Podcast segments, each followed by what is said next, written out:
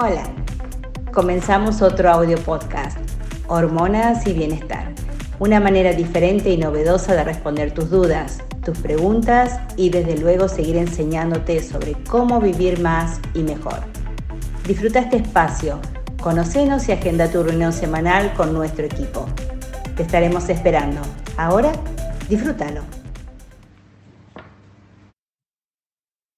Hola, ¿cómo están todos? Bienvenidos a una nueva edición de Audio Podcast, pero ahora con un cambio. Ahora vamos al Audio Podcast de lo que es nuestro máster de hormonas y bienestar. Así que los vamos a acompañar y los recibimos a todos ustedes. Muchas gracias y van a seguirnos. Y aquí estoy acompañadísimo con la directora del máster, la doctora Silvia Cabrera, y una invitada de lujo, Florencia Leinado. ¿Cómo están, chicas? ¿Cómo están? Excelente, de estar acá. Contentísimos de contribuir con esta novedad que yo creo que les va a gustar mucho a, todos en general. Sin duda, es una forma original, como dijiste, realmente de poder seguir conectado con nuestros alumnos y con todos los que quieran realmente aprender un poco de lo que estamos enseñando y desde luego sumarse con nosotros a este máster, a nuestros videos, a nuestro podcast, a, bueno, a toda la, amplia gama de, de productos que tiene este producto educativo. Así que bueno, vamos a empezar a comentar un poco de lo que hicimos el sábado, realmente un inicio espectacular con 180 alumnos realmente interesadísimos en esto, fantástico. Florcita, la doctora Flor Leinado, eh, gracias por, por, haberte sumado y por la clase fantástica que nos diste de medidores celulares, eh, mitocondrias, metformina, todo un mundo que muchos no saben de qué se trata, pero que vos dejaste clarísimo. Así que eh, te vamos a, transmitir preguntas de, de los alumnos, eh, que hubo ese día y que llegaron después. Eh, y vos, como pocas, dibujaste muy bien esto de los medidores celulares. Y acá hay una pregunta a la doctora Inés Lerda, que preguntó concretamente, le vas a responder, ¿cómo podrías hacer para generar un equilibrio entre el mTOR y la MPK? ¿Qué es esto? ¿Qué son estas siglas? Contanos ¿Qué son estas siglas? ¿Qué A ver, eh, para bajarlo a la audiencia. Nosotros podemos estar en dos modos. El modo crecimiento, que generalmente se asocia mucho en el alto rendimiento, al aumento de masa muscular, al aumento de vasos sanguíneos, ¿sí? al, aumento de tejido, y el modo EPK que lo frena. ¿sí? ¿Por qué? Porque no queremos un, siempre pensando en un crecimiento desmedido por el riesgo de cáncer, obviamente, pero tampoco queremos que el paciente no tenga nada de masa muscular. Entonces, lo que nosotros necesitamos es regular este mTOR, que sería el que nos produce mucho crecimiento muscular, con ALMPK que lo frena, que no solamente es el que frena, sino que tiene una, una, función muchísimo más importante también, que es el que genera la energía que genera cada fibra muscular. Un paciente que tiene energía, que tiene potencia en el deporte, en la vida y que es saludable, no es porque tiene mucho músculo, sino porque tiene muchas mitocondrias. Por eso se escucha mucho más el tema de la AMPK, que el tema del mPTOR en los últimos años. ¿sí? Entonces, ¿cómo logramos el equilibrio? Fácil. ¿sí? El AMPK se inhibe con la insulina y el mTOR se activa con la insulina. Los, el exceso de hidratos de carbono y una dieta proinflamatoria va a aumentar el mTOR. Cuando hay exceso de nutrientes, mayor disponibilidad de nutrientes, aumenta el crecimiento. ¿sí? Si yo como un montón, aumenta mTOR. ¿sí? Si yo libero mucha insulina, aumenta mTOR. Si yo hago ayunos intermitentes, restricción calórica, aumento MPK, y son justamente por eso que el ayuno intermitente y el comer menos cantidad de calorías se vienen asociando ya desde 1935 con aumentos en la longevidad. Por eso vamos a ver a lo largo del curso un montón de dietas, un montón de cosas para entender que hay muchísimas herramientas, que uno puede hacer la dieta de la zona, la mediterránea, la cetogénica, pero ¿qué tienen en común? Que todas son antiinflamatorias, que todas bajan insulina y tienden a aumentar este MPK. ¿Por qué? Porque nosotros tenemos una sobreexpresión ¿sí? en nuestro tipo de alimentación del mTOR, que es la que produce la mayoría de las enfermedades crónico-degenerativas que estamos viviendo. Sí, la verdad que esto está muy claro en el PowerPoint que mostraste el sábado, clarísimo. Las dos primeras diapositivas son realmente fantásticas. Los invito a todos que vayan a volver a ver esa clase, que vayan ya al archivo de, de videos para que puedan ahí ver esto, esto que explicó ahora Flor, viendo ese dibujo que está en esa primera placa, queda clarísimo. No es ni el bueno ni el malo, son dos cosas que necesitamos, el METOR y el AMPK, pero la verdad que estuvo clarísimo y esta respuesta que diste también.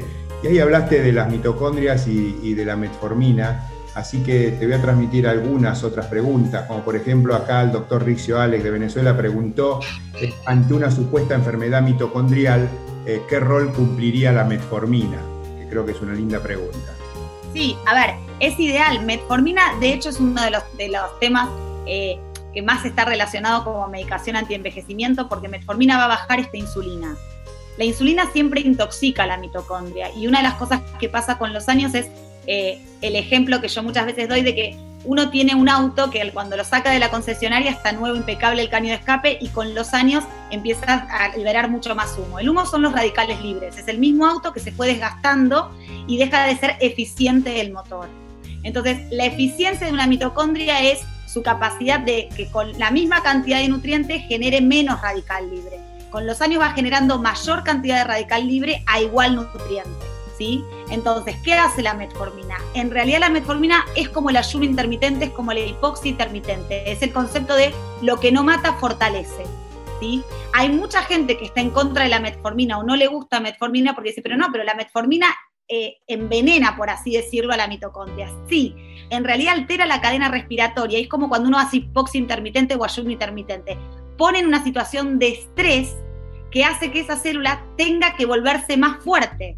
De hecho, es el concepto de lo que se conoce como senormesis. ¿Qué quiero decir con esto? Vieron que hay muchos suplementos, el resveratrol, el maqui, la matcha, ¿sí? ¿Que, ¿Qué tienen? Tienen las plantas, no pueden salir corriendo ante una situación de estrés como nosotros, con lo cual nosotros podemos salir corriendo, las plantas no, entonces las plantas tienen un sistema de defensa muchísimo más desarrollado que los mamíferos. Y cuando nosotros consumimos esos nutrientes, podemos optimizar ¿sí? todo lo que tiene que ver con esa capacidad mitocondrial y por ende la longevidad. A mayor cantidad de mitocondrias y a mayor eficiencia de las mitocondrias, somos pacientes más jóvenes, pero, pero internamente hablando, uno puede cumplir más años, pero cada vez rejuvenecer con esto. Sí, sí, no, está muy claro. Y ahí le respondiste ya al doctor Testatobar que nos preguntó justamente cómo podía entender que las mitocondrias eh, puedan llegar en algún momento a producir más radicales libres. Y bueno, vos lo dijiste bien con el ejemplo del escape, ¿no? Tuvo, de hecho, una de las cosas que es importante y que es uno de los secretos de hacer restricción calórica y el, mimetismo de la restricción calórica, con por ejemplo una dieta cuando uno entra en cetosis, es que la quema de hidrato de carbono genera más radical libre que la quema de grasa. Por eso uno se deteriora menos y la mitocondria se deteriora menos con los años si uno usa como fuente de energía una grasa en lugar de un azúcar. ¿sí? Esa, y ese es el principio por lo cual uno dice que es rejuvenecedora una dieta alta en grasas saludables y siempre que esté bajando la insulina. Sí, sí, o sea, la grasa no ensucia el caño de escape y el azúcar. Exactamente, y el azúcar sí. Silvia, ¿qué, es esta historia de la mitocondria y el envejecimiento? A mí me enseñaron que la mitocondria era un aparatito que estaba en la célula que daba energía y ahora hablan de la mitocondria que es la responsable del envejecimiento. ¿Me aclarás esto para la gente, por favor? Bueno, es que, eh, como decía eh, Flor, la mitocondria es, yo creo que una de las cosas a donde se está volcando mucho del conocimiento actual, porque la mitocondria es la generadora de energía, pero también cuando hay una disfunción de la mitocondria, estamos encontrando muchas enfermedades, muchas patologías. Por eso es de que se ha volcado actualmente a ver más a la mitocondria. Este generador de energía, como dice, como dice Flor, es de alguna manera uno de los, de los organelos más importantes de la célula. Todos son importantes, pero si nosotros tenemos que ese productor de energía no está funcionando bien, o en un momento dado no hay un proceso donde las mitocondrias que no están funcionando bien no se, eh, digamos, que se maten solitas para crear más mitocondrias, lo que vamos a tener es muchas enfermedades. Y hay una de ellas, por ejemplo, no sé, eh, me parece que, que, estaremos de acuerdo, Flor, la fibromialgia y algunas otras patologías como esas que son tan comunes Realmente lo que estamos teniendo es esto que se llama disfunción mitocondrial. Muchos de los caminos de la medicina que nosotros estamos tratando de pregonar, de, hacer del conocimiento de los pacientes, van encaminados a, la, a mejorar la función de todos organelos. a tratar de que el paciente no llegue a ser un carro con el escape viejo, como dice Flor, que no esté quemando, que no esté aventando humo, porque qué chiste tiene que nosotros encontremos a un paciente que ya echa humo y que ya no funciona. Lo importante es de que nosotros tomemos ese auto y le demos un, hagamos un diagnóstico y que entonces veamos qué es lo que no está funcionando y lo hagamos que no termine en, un, en un yonque, como decimos acá en México, ¿no? Entonces, esa es la mitocondria, un organelo importantísimo que debemos de cuidar. ¿Estamos entrando en una verdadera medicina de la mitocondria? O sea, el ayuno intermitente que tanto están empujando ahora es para limpiar a las mitocondrias, ¿esa sería la idea? Totalmente. Vos sabés que yo una vez estaba, hace unos años me acuerdo que estaba hablando con un amigo mío que, es profe y que estábamos viendo tipo un tema, cómo se le ponía a poner título a un congreso y era activar tus mitocondrias. En realidad en el entrenamiento, porque la gente siempre piensa en aumentar masa muscular, ¿no? O sea, yo voy al gimnasio para aumentar masa muscular. Y como deportóloga yo digo, no, hay que activar las mitocondrias. Y me parece fundamental lo que recalcaba Sil, porque como vos bien dijiste, Jorge, en el, cuando dimos el curso, la charla, eh, yo creo que en medicina nos enseñaron que inflamación era algo que duele, que está colorado y que hay que tratarlo con un analgésico.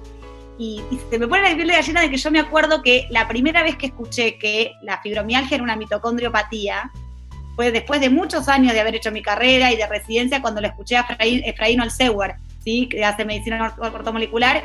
Y yo decía, ¿y por qué si es una mitocondriopatía le damos antidepresivos para mejorar el umbral del dolor? Tipo, o sea, Increíble, increíble. Claro, es como, pero ¿por qué hace, por qué hago eso? ¿Por qué me enseñaron eso? Bueno, pero este es un cambio de paradigma el que estamos empujando y tenemos que seguir entendiendo que vamos a estar haciendo como el Quijote, ¿no? Está difícil voltear a, lo que tenemos adelante, pero bueno, hay que seguir.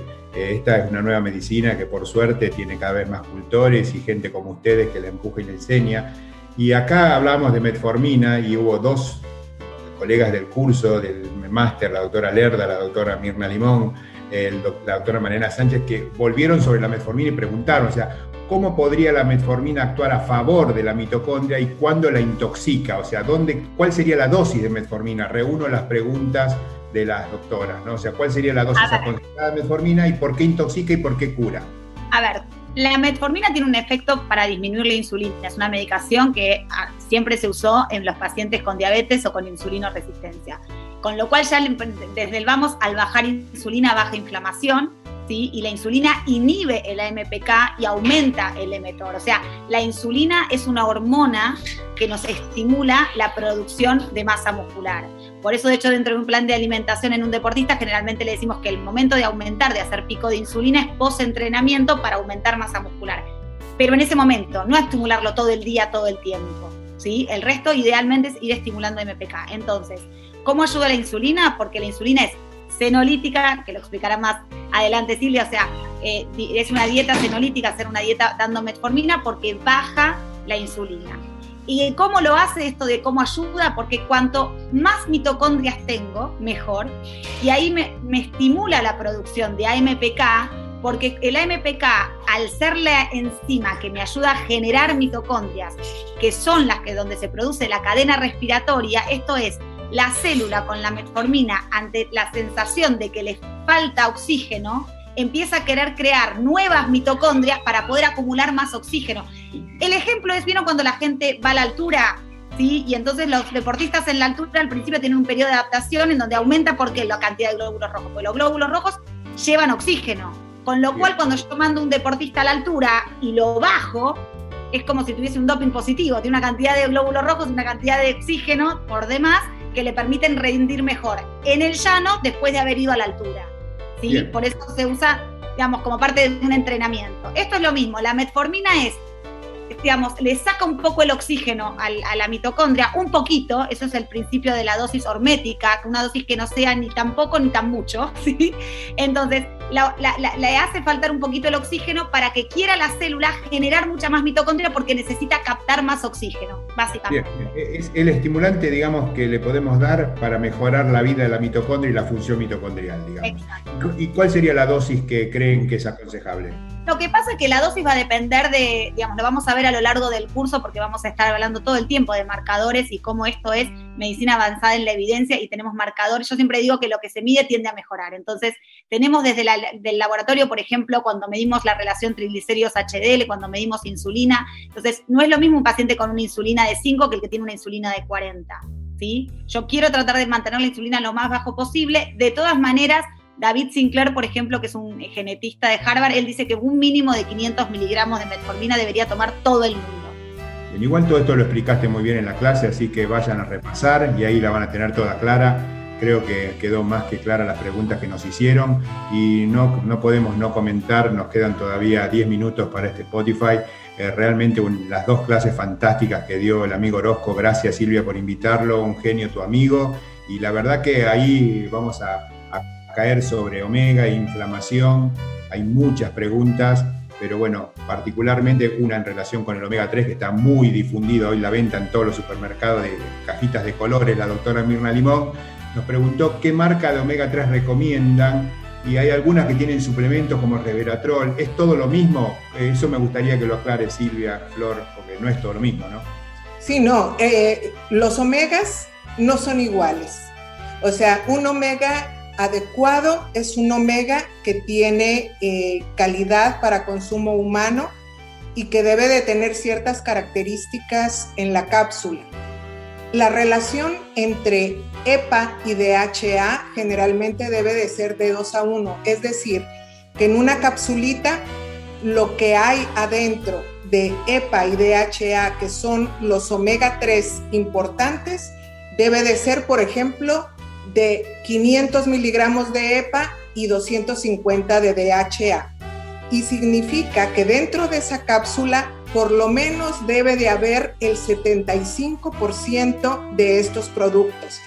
Lo que compran eh, baratito en las farmacias o en cualquier lugar, un, mercado, por ejemplo, que aquí en México hay muchos de esos que los compran en, de esos donde se venden cosas así como en muchas cantidades, no digo el nombre, pero bueno, eh, son, son omegas que realmente no tienen estos requisitos importantes, pero que además es muy peligroso porque no están purificados y pueden tener mucho mercurio y otros contaminantes, porque ya sabemos que el EPA y el DHA se saca del pescado y que en muchas ocasiones o la gran mayoría de todos nuestros mares están contaminados. Entonces, se requiere que el laboratorio que haga esos omegas tenga la eh, capacidad de eliminar eh, la gran mayoría de estos contaminantes para que la pureza de nuestra cápsula o de líquido,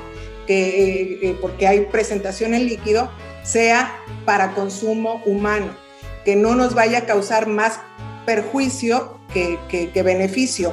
En muchas ocasiones sí que se pone un antioxidante eh, o vitamina E o puede ser resveratrol, sí, porque como es una grasa, entonces se puede oxidar. Entonces sí es adecuado siempre consumirlo y meter un, un producto que evite la oxidación de esto. Entonces, algo que, que podría ayudar en un momento dado es decirles que hay una página que se llama IFOS Info, eh, donde ustedes pueden ver cuáles son los omegas de calidad para consumo humano, es decir, que están libres de mercurio y de otros contaminantes. ¿Eso está en la etiqueta? En la etiqueta, el, que va a comprar al supermercado y ve el, frasquito, ¿qué, ¿qué, tiene que buscar? ¿Algo en la etiqueta que diga que lo puede comprar o lo compra por precio? No, no, si lo compra por precio estamos perdidos, porque generalmente los omegas que son adecuados son caros. Lo que debe de ver es que la suma de EPA y DHA, si por ejemplo tenemos una capsulita que, pesa, que dice ahí que cada cápsula eh, tiene 100 eh, gramos, por decir algo, por lo menos la suma de DHA y EPA debe de ser 75 gramos. Es decir, la suma de los dos debe de ser por lo menos el 75%. Y ya les digo que la relación es que la capsulita que viene ahí debe de decir que de EPA tiene el doble que de HA. Esa proporción es la más adecuada, sí. El 75% debe ser eso en la cápsula. O sea, eso en la cápsula. Porque haya... Sí, sí, sí, porque además eh, mucha gente piensa que eh, consumir nada más pescado va a ser suficiente. En general no es suficiente. Necesitaríamos kilogramos y kilogramos de pescado o de algún o de, salmón o de lo que sea para poder conseguir las necesidades. Y hay otra gente que dice, bueno, consume estas cosas como aceite de borraja, como no sé, unas grasas que, que, son eh, omega 6 o que son omega 3 de cadena corta. Estos, estos aceites en general, nosotros no somos capaces de desdoblar a partir de ellos, irnos a producir estos omega 3 que yo les digo, EPA y DHA. Y por otro lado, cuando consumimos estos aceites, si la persona tiene altos niveles de insulina, si tiene resistencia a la insulina, lo más probable es de que estos aceites se vayan hacia el lado de producir mucha inflamación. Así es que debemos de consultar a un médico para que nos diga eh, cuánta cantidad de omega debe de tomar y cuál omega. Fantástico. Eh, esto nos remitió de una a la charla de Orozco, la verdad, las dos charlas fantásticas, vuelvo a insistir, vayan a verlas de nuevo, eh, vayan a, estudiarlas de nuevo, vayan a ver los videos, vayan a ver los PowerPoint pero ahí se habló del estudio de, justamente de los componentes las fracciones del omega, se habló del PIC, lo explicó muy bien Orozco. La pregunta es de la doctora Cintia Duarte, dice si el PIC no se puede, uno no consigue dónde hacerlo, dónde estudiarlo, ese análisis, eh, ¿con qué lo reemplazarían? O sea, ¿qué harían para saber bien la composición de, de ácidos grasos que tiene ese paciente? ¿no? Si no tienen el PIC, es una pregunta de la doctora Cintia Duarte. Sí, bueno, Desafortunadamente es, cierto que en muchos de nuestros países no tenemos la, capacidad de hacerlo y en otras circunstancias muchas veces el paciente no tiene la capacidad económica para hacerlo. Entonces yo creo que existen muchos marcadores importantes eh, como la proteína C reactiva, como ya dijimos, eh, eh, los marcadores que ha comentado Flor y que vamos a seguir viendo en todo el curso del máster. Aquí es importante decirles que todo esto que de repente en un momento dado no lo podemos saber, eh, digo, en este momento que nos caiga de rápido, que ya lo tengamos afiladito, lo vamos a repetir y yo les aseguro que al final del máster ustedes van a ser, pero capaces de saber todos estos marcadores que deben de conocer de su paciente. Pero algo muy importante también es, es la clínica. O sea, nosotros debemos de saber que la, si no somos esquimales, la gran mayoría de los pacientes van a estar inflamados y van a requerir omega 3, EPA y DHA. Esto es verdaderamente prácticamente universal, o a menos de que sean daneses o esta gente que vive por allá en, en, en el norte de Europa, la gran mayoría y con la dieta que estamos siguiendo, estamos inflamadísimos. Omega para todos, pero del bueno. Exactamente. Y, y si no, lo, no podemos hacer el examen, tenemos que irnos hacia los datos clínicos del paciente y a otros marcadores que, que vamos a ir viendo. Acá preguntó el doctor Renato Vanegas si había alguna dieta especial o que ustedes recomendarían alguna dieta especial y vayamos cortando porque se nos va acabando el tiempo y se nos escapan los, alumnos de Spotify. ¿Alguna dieta especial eh, para aquellos niños o jóvenes, dice adolescentes que encerrados por esta pandemia ahora están con depresión o aumento de peso? ¿Qué le aconsejarían a esa gente? Flor. Yo lo que decía es que más allá de la alimentación que vamos a ver bien a lo largo del curso, tomar mucha conciencia de lo que tiene que ver con campo electromagnético. O sea, una de las cosas que yo hablé en todo lo que es la estimulación de los genes de la longevidad, de las sirtuinas, es que son muy dependientes de un cofactor que se llama NAT. Es como, es como cuando yo uno tengo el auto, yo tengo el auto le pongo nafta, pero vieron que necesito aceite, agua, no solamente nafta, ¿sí? Entonces, si yo le pongo nafta al auto, pero me quedo sin agua o sin aceite, tampoco funciona bien hay un consumo masivo del NAT con el campo electromagnético y con el, exceso de lo que tiene que ver con la luz azul. Hoy se habla mucho de luz chatarra. Entonces yo creo que hay que encontrar un equilibrio en tratar de desconectar el wifi, poner el modo avión y tratar de tomar conciencia de esto, de, que es la idea del curso. Seamos conscientes de que tenemos que ir a buscar siempre la causa de la enfermedad Y algo que me parece sumamente importante que dijo Silvia, esto de yo puedo tomar omega 3, pero si tengo alta la insulina va a terminar siendo una vía metabólica que no me sirve. Entonces, tomemos conciencia que ahora hay una moda enorme de démosle a todo el omega 3, démosle a todos el pellet de testosterona. Y la realidad es que la gente pide y toma yo creo que con esta pandemia la gente está desesperada por aumentar su inmunidad, sus defensas, y se agarra de la pastilla mágica. Si tiene que tomar un resveratrol, si tiene que tomar un omega, si se tiene que poner un pellet porque no tiene energía. Y las cosas no funcionan así. Hay que estudiar mucho, hay que saber mucho, hay que conocer las vías metabólicas, la fisiología, y por eso me parece que un curso como este de excelencia nos aporta a nosotros todas las herramientas necesarias. Y me parece importante, tanto para los médicos, para, para ejercerlo, como para que los pacientes tomen conciencia y con la gente que nos escucha que no es médica sepa que existe esta medicina, ¿sí? Y que es la mejor manera de hacerlo. Y como bien dijo el doctor Orozco, el mejor médico del mundo es el que trata la causa de la enfermedad. Sí, yo creo que una de las cosas, perdón, una de las cosas importantes que ya lo veremos son dietas adecuadas para, para cada caso, para cada paciente. Y en esto me parece importante que debemos de contribuir a bajar la inflamación. Y por otro lado, una cosa importantísima que acaba de decir Flor, los campos electromagnéticos y todo esto que está pasando con esos niños, con esos jovencitos que están todo el día pegados a la computadora, al, iPad, etcétera, actúan de una forma espantosa bajando los niveles de melatonina es una de las causas más importantes. Entonces todo eso va a tener una repercusión. Ya veremos todo esto, cómo está afectando la melatonina y también la vitamina D. Por Dios, es que estamos teniendo a los niños metidos en la casa. Entonces el sol, ¿qué pasó con el sol? Bueno, ya, ya seguiremos hablando de estas cosas. Tenemos, las clases de vitamina D, tenemos una clase maravillosa de melatonina, así que creo que dejemos eso para adelante, mandemos a los chicos a volver a ver los PowerPoint, a ver los videos. La verdad que creo que estuvo fantástico este Spotify, tuvo todo realmente muy claro. Eh, creo que podemos ir cerrando con una pregunta que me parece que también tiene que ver con lo que ustedes dijeron recién, ¿no? O sea, con esto de lo negativo. Y la doctora Gabriela Fernández nos preguntó, aunando todo esto que hablamos hoy de inflamación, justamente, eh, sobre los tratamientos estéticos que producen inflamación como método terapéutico. O sea, por ejemplo, la inyección de meso con colino, la criolipólisis, que produce tanto daño inflamatorio, y los remito a todos de nuevo que vayan a ver la clase de Orozco, ¿qué pasa con esa inflamación exagerada? ¿Recomiendan ustedes darle algo de todo esto, imagino que la doctora preguntaría sobre el omega para estimular inflamación, resolución en estas pacientes que vienen para estética, porque en general los médicos estéticos hacen el tratamiento y no hacen más nada. No sé, como última reflexión, ¿qué pueden decirle a los oyentes?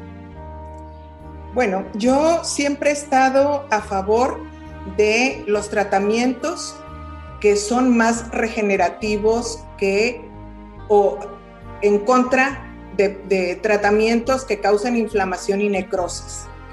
Definitivamente tendremos que conocer el estado actual del paciente antes de producirle algo que incremente su inflamación. Hay algunos tratamientos que van por la vía más bien de la apoptosis. Entonces, yo creo que uno, debiera yo conocer el estado inflamatorio de mi paciente eh, y prepararlo para cualquier tratamiento estético y dos, eh, ir en pro de lo regenerativo, lo apoptótico y tratar de disminuir la posibilidad de provocar inflamación y necrosis. Eso es desde el punto de vista mío como médico estético, que tengo 15 años de hacer esto, siempre me voy por ese lado, tratando de no causar necrosis ni inflamación. No, la visión integral de un médico que realmente es mucho más que la herramienta. Creo que esta es la forma más fantástica de cerrar este, este primer Spotify. O sea, acá el tema no son las herramientas, sino quienes la manejan. O sea, que esto no es cuestión de ir a hacerse barato una tecnología en una peluquería, sino ir a ver quién es el médico que se encarga de hacer la indicación de los tratamientos. Fantástico. Pienso igual Silvia, Flor, Silvia, la verdad que creo que hoy hemos dejado más que claro un montón de cosas y lo que no quedó claro acá lo pueden ir a buscar en los papers que ya subimos en la base de datos, en los PowerPoint, en los videos. Y bueno, eh, yo les agradezco a las dos la predisposición para, para responder todo esto y para seguir aclarando un poco lo oscuro que está todo este tema. Silvita, nos despedimos. Flor. Besos a todos. Gracias. Gracias, gracias. Silvia, un beso, seguimos. Ah, perdón, ¿qué tenemos la, en el, próximo? ¿Qué tenemos? La, no, bueno, después lo hacemos con otro Spotify, pero la próxima clase del máster en dos semanas creo que tenemos a dos genios, ¿no? ¿Quiénes están? Sí, sí. Uh, bueno, imagínense que vamos a tener por un lado a la doctora Zemba, que justo hoy me estaba preguntando sobre, sobre eh, la grabación que va a hacer, porque eh, no pudimos solamente darle una hora, su plática es maravillosa y va a tener dos horas que vamos a tener grabada. Entonces, la doctora Zemba es una persona, verdaderamente es una genia. Ella es dermatóloga argentina, pero ahora radicada en España este, es una persona que ha estudiado mucho, fue mi compañera cuando estudiamos con el doctor Thierry Hertoch este, eh, en, Europa. Y después ella ahora es una investigadora de, eh, de Isonut, una empresa que hace dietas y también es una especialista en microinmunoterapia. Y por eso yo le pedí que nos diera la clase de inmunología. Y por otro lado eh, está el doctor Fernando Loza. Y bueno, el doctor Fernando Loza para muchos es conocido, pero yo quiero decirles que si alguien sabe de microbiota, es el doctor Fernando Loza. Además de ser una persona, él es ginecólogo que vive en Barcelona. Además de todo, es una persona generosa con lo que sabe, es una persona verdaderamente sencilla y un mejor amigo. Así es que, bueno, ¿qué les puedo decir? ¿Verdad? Nada más, nada más, imperdible las dos conferencias, imperdible todas esas ponencias. El que se lo pierde definitivamente está loco y se va a morir antes. van a perder la oportunidad de curarse o de saber tratar mejor a sus pacientes. Fantástico. Bueno, nos vamos, nos vamos, nos vamos porque nos pasamos para los tiempos de Spotify. Gracias Florcita, gracias Silvia, seguimos trabajando, todos a ver, todos a ver los videos. Y bueno, eh, se acabó el episodio 1 de Audio Podcast Hormonas y Bienestar. Nos vemos en dos semanas, nos vemos o nos escuchamos la semana que viene, como sea, siempre en línea. Besos para todos y seguimos adelante. Bueno, ¿te gustó? Y hay mucho más. Audio Podcast Hormonas y Bienestar tiene mucho para sorprenderte. Te esperamos la próxima semana.